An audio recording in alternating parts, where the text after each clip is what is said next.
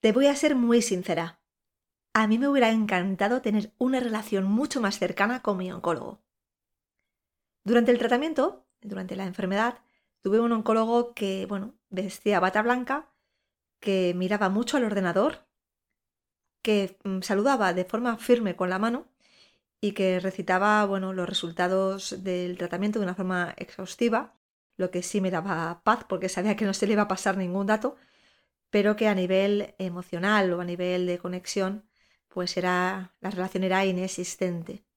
Se les olvida que más allá de un tumor que está afectando a parte física, también somos emociones y nos está afectando a nivel emocional.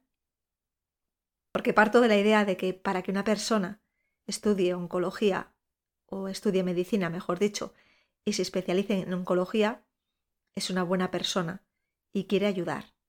Entonces, ¿en qué momento nos convertimos en números que van pasando por la consulta y dejamos de ser personas a quien mirar a los ojos? No todos son iguales, obviamente, y también sé que el sistema sanitario está en un, bueno, momento de colapso que hace que pues el trato con el, con el paciente eh, se ha tenido que deshumanizar. Pero creo que no hay justificación real. Ahora mismo tengo una segunda oncóloga, ya que el primer oncólogo pidió el traslado de hospital, y con ella tengo la relación que me hubiera encantado tener desde el principio.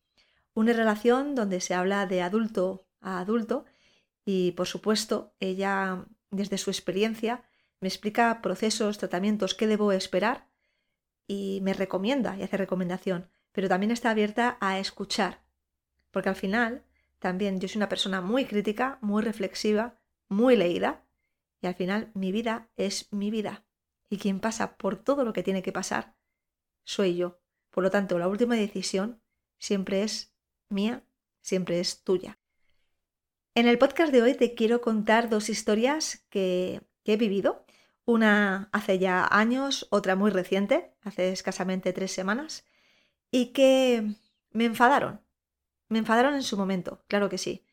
Y te quiero contar, ¿vale? Porque creo que la relación con el médico nunca debe ser de trato, como si fuera un niño, como si fuera una niña, sino que somos adultas que debemos disponer de toda la información para tomar también nuestras propias decisiones, o por lo menos para entender por qué tenemos que pasar por diferentes procesos.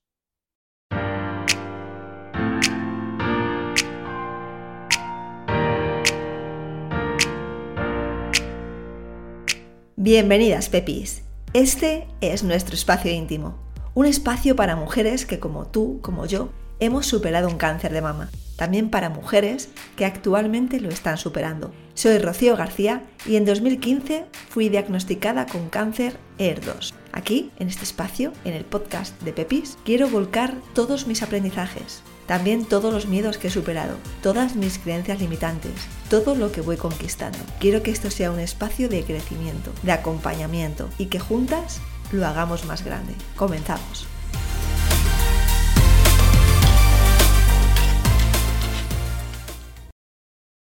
Cuando hablo con mujeres que como tú, como yo, han superado o están superando un cáncer de mama, hay un tema que se repite mucho, que es la relación que se mantiene con su oncólogo o su oncóloga. En la mayoría de los casos, la relación entre médico y paciente es bastante fría, es eh, inexistente, es decir, se limita bueno, pues a espacios breves de consulta en los que el oncólogo te dice los resultados de las pruebas, de cómo va evolucionando y de los siguientes pasos a dar.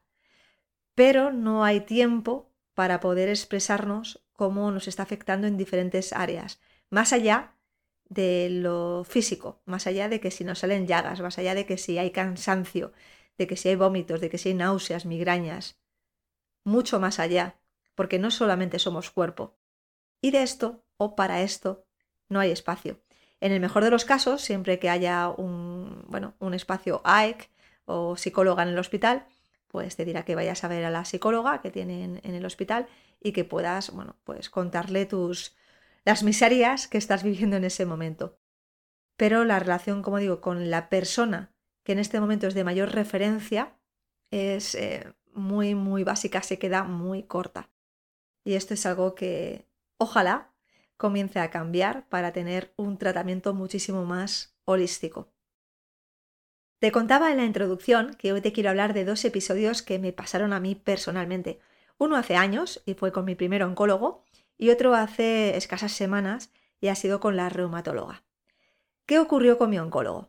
Bien, yo empecé el tratamiento con la quimioterapia. En la segunda sesión ya no se veía nada, o sea, había habido una respuesta patológica y yo ni, siquiera me podía palpar, es decir, un bulto que ocupaba todo el pecho derecho, después de dos sesiones, em, no, era palpable. Aún así, me quedaban por delante 14 sesiones más de quimio, 25 de radio y la mastectomía radical. ¿Qué pasó? Que después de tomar la quimio roja, que llamamos, ¿no? Epirubicina y ciclofosfamida en mi, en mi caso, yo me sentía, bueno, pues llena de energía, me sentía súper bien. El físico era una cosa, pero yo internamente me sentía eh, pletórica, muy, muy bien. Fui pasando por las sesiones de quimio, también con el trastuzumab, y cuando llegó el momento de la operación, que había tenido además una respuesta eh, de esa índole, yo me preguntaba que por qué tenía que amputarme el pecho derecho. Lo sentía así, digo, pero ¿por qué? ¿Por qué tengo que quitármelo? Entonces, bueno, pedí cita con los cirujanos y los cirujanos sí que estaban más por la labor de escucharme y, de hablarme de tú a tú. Sin embargo, bueno, pues eh, la cirujana en aquel momento dijo, esta decisión la tengo que consultar con el oncólogo porque él es quien establece el protocolo y, y bueno, su decisión es la que sigue adelante, ¿no? Bien, yo estaba en consulta, la cirujana llamó a mi oncólogo y mi oncólogo por teléfono empezó a gritar y a decir que me tenía que hacer la mastectomía radical y que no podía entrar en duda, que tenía que hacerlo sí o sí y que esa era la decisión final. Yo en ese momento me quedé alucinada, ¿no? Porque, bueno, tenía 36 años, eh, como ya he dicho, soy una persona muy crítica, no me gusta que me digan lo que tengo que hacer, también eso explica que sea freelance y autónoma, ¿no? Y no tenga jefes. Y en ese momento me quedé helada por la forma en que lo dijo, por, por, por todo. Yo sé que hay pacientes que necesitan que les hablen así porque, bueno, pues son más receptivas o todo lo que les digan está bien y está ok, está perfecto, no hay problema. Pero hay personas que necesitamos que nos expliquen las cosas, necesitamos entender por qué hay que hacerlo así. Yo no sé si es porque tiene que ser así sí o sí, o si es por prevención, porque quizá por prevención eh, pueda pensar que sea una medida eh, demasiado grande, ¿no? Es decir, me quito el pecho para que no vuelva a ocurrir, no vaya a ser que vuelva a ocurrir. Mm, no sé, me parece desmedido. A mí, personalmente, a mí, por supuesto. También el, cirujano me dijo de quitarme los dos pechos por prevención. Y yo le dije que si a mi pecho izquierdo no le pasaba nada, que lo dejara vivito. Porque por prevención también nos podemos quitar el útero, los brazos, los ojos, para que no nos pase nada, ¿no? Entonces, bueno, este fue un episodio bastante desagradable que tuve que vivir en, la consulta de la cirujana con los gritos del oncólogo y al final, pues, pudo más el miedo. Y yo tengo esa mastectomía radical derecha. Em, y te voy a ser sincera, hay a veces que... Mm, vale, sí, el diagnóstico primero era muy malo, muy malo porque mi tumor era muy agresivo. Pero a día de hoy pienso que si fue por prevención, mm, quizá fue muy desmedido. El hecho es que de poco o de nada sirve volver al pasado y menos aún arrepentirse. Por lo tanto, ese es un nudito que yo tengo que trabajar y me tengo que quitar. Además, eh, ayuda a que haya una gran aceptación y que yo me pueda mirar al espejo y, y ver belleza, tanto en mi pecho izquierdo, que sigue vivito, como en mi cicatriz derecha, que la verdad es que lo hicieron muy muy bien y me parece que está súper bonita. Y no es una cicatriz, sino que es una historia de una, de una vida de despertar. Este episodio vivido supuso un gran aprendizaje para mí y a la hora de llegar a la radioterapia, aquí me encontré con un profesional que dedicaba tiempo y tenía buenas formas y estuvo conmigo más de dos horas para explicarme por qué la radioterapia. Bueno, em, me convenció de tal manera, entendí tanto la lógica, que fui la primera que con una sonrisa iba a, a la radio cada día para recibir esas sesiones. De hecho, no tuve ningún efecto secundario con la radioterapia. Y cuando digo ninguno, es ninguno. Eso está muy, muy unido al poder de las palabras. Cuando tú entiendes, cuando tú procesas, interiorizas y sabes que es lo mejor para ti y así lo sientes, todo cambia. ¿Y qué es lo que me ha ocurrido hace escasamente unas semanas? Bien, el hecho es que después de casi seis años tomando tratamiento hormonal, esté afectado mucho a mis huesos con una osteoporosis avanzada y una densitometría de menos 3,2. Mi oncóloga me, me derivó a reumatología, a que se me hicieron unas pruebas viendo que la vitamina D está bien, el calcio en sangre también está bien, pero sí que es verdad que mis huesos, bueno, pues no son los de una chica de 43 años, activa físicamente, deportista y con buenos hábitos saludables. Para nada refleja la realidad que vivo, ¿no? Por esta razón, la reumatóloga me dijo que durante los cinco años que tenía que estar tomando tamoxifeno, pues debía también tomar unos bifosfonatos. Eh, tras las pruebas, ella me llamó por, hizo consulta telefónica y me explicó cómo tenía que tomarme los bifosfonatos y para qué eran esos bifosfonatos. Os podéis imaginar, si ya me tenéis fichada, pues que yo le hice unas cuantas preguntas. Una de ellas fue directamente ¿qué efectos secundarios debo esperar? Y su respuesta fue ninguno. La verdad es que ninguno. Solamente si necesitas hacer cirugía de encía o cirugía eh, maxilar, tendrás que parar el tratamiento. Pero por lo demás, la verdad es que es un tratamiento bastante inocuo y sin efectos secundarios. Bien, eh, yo me quedo tranquila, mm, se acaba la conversación y al día siguiente bajo a la farmacia a comprarme el tratamiento. Pero no sé por qué no quise empezar. Es decir, había algo en mí que decía, no, todavía, todavía no. Y dejé la caja en el armario del salón. Y ahí estuvo una semana y estuvo dos semanas. Y entonces un domingo por la tarde dije, a ver, Ro, eh, tienes que empezar en algún momento. Ahí están los frascos. Entonces, bueno, saqué la caja, empecé a leer el papel y entonces vi un montón de efectos secundarios, muchísimos, es decir, muchísimos, muchísimos, que se tenían que sumar a los efectos secundarios del tamoxifeno, que no son pocos ni son pequeños, eh, entre los efectos del tamoxifeno está el cáncer de endometrio y el cáncer de útero, y ellos se unían con el tratamiento de bifosfonatos el posible cáncer de esófago, fractura femoral, osteonecrosis, no sé cómo se dice muy bien, eh, problemas oculares, problemas digestivos, con acidez estomacal, con ardor de esófago, ardor de estómago, bueno, un montón de cosas. Cuando lo leí, me enfadé. Me enfadé mucho, porque yo había preguntado directamente qué efectos secundarios debía esperar. Y la respuesta por parte de la reumatóloga fue ninguno.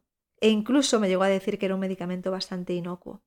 Cuando una de cada diez mujeres está, em, bueno, se, ve afectada por efectos secundarios por este tratamiento.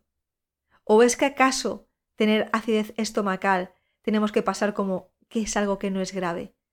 o que cuando vaya a comer em, tenga ardor de esófago, o que pueda generar un cáncer de esófago. ¿Tengo que pasar eso por, por encima? Tengo 43 años cuando te hago una pregunta y me debes responder como adulta. Y eso no lo hizo. Y la verdad es que me enfadó y mucho.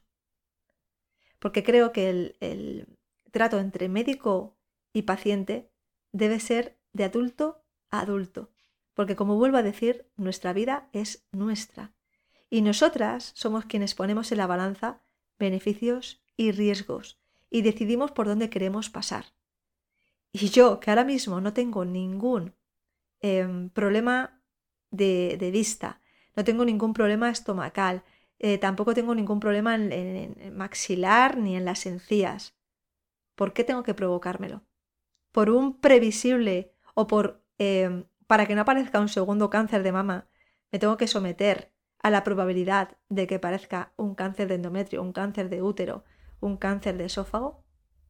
Bueno, no voy a seguir más en este podcast porque este podcast no es para el tema tanto de tomar decisiones o las decisiones que yo he tomado últimamente y que son mías y personales y que por supuesto no animo a nadie que haga lo que hago yo, porque cada persona somos totalmente diferentes con las circunstancias personales distintas.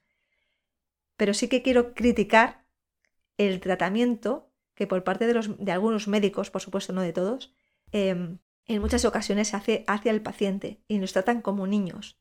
Toma, tómate esto. ¿Por qué? Porque te lo digo yo. No, esto no funciona así, o por lo menos no funciona con todas las pacientes. Por lo tanto, si una paciente te está preguntando qué efectos secundarios debe esperar y te ha hecho otras preguntas que, que te está enseñando que es una paciente que lee y que es crítica, no le trates como una niña. Por eso me enfadé mucho. Ya para finalizar, me gustaría hacerte una pregunta, y es saber si en algún momento tú te has sentido mal porque te han tratado como a una niña y te han dicho que esto se hace así y punto, o si por el contrario prefieres que tomen todas las decisiones por ti, que simplemente te digan los siguientes pasos que hay que dar y tú cumplir con el protocolo uno tras otro, tras otro, tras otro, y simplemente, bueno, pues eh, ver lo que está por venir con, todo, con los efectos secundarios que eso suponga partiendo de que siempre se quiere hacer lo mejor por nosotras. Quizá no seas ni del grupo 1 ni del grupo 2 y seas un híbrido.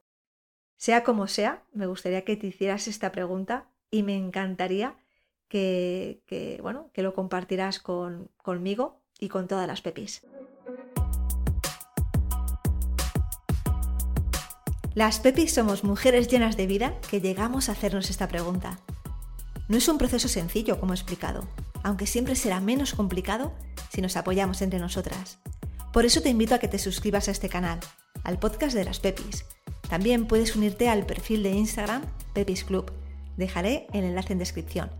Y de la misma manera, si este podcast ha llegado hasta ti y crees que hay mujeres a quien le puede ayudar, por favor, compártelo. Este es nuestro espacio y juntas vamos a hacer que crezca. Querida Pepi, te mando un abrazo largo, largo, largo, cargado de oxitocina. Que tengas un bonito día. Por cierto, eres preciosa. ¿Ya te lo habían dicho?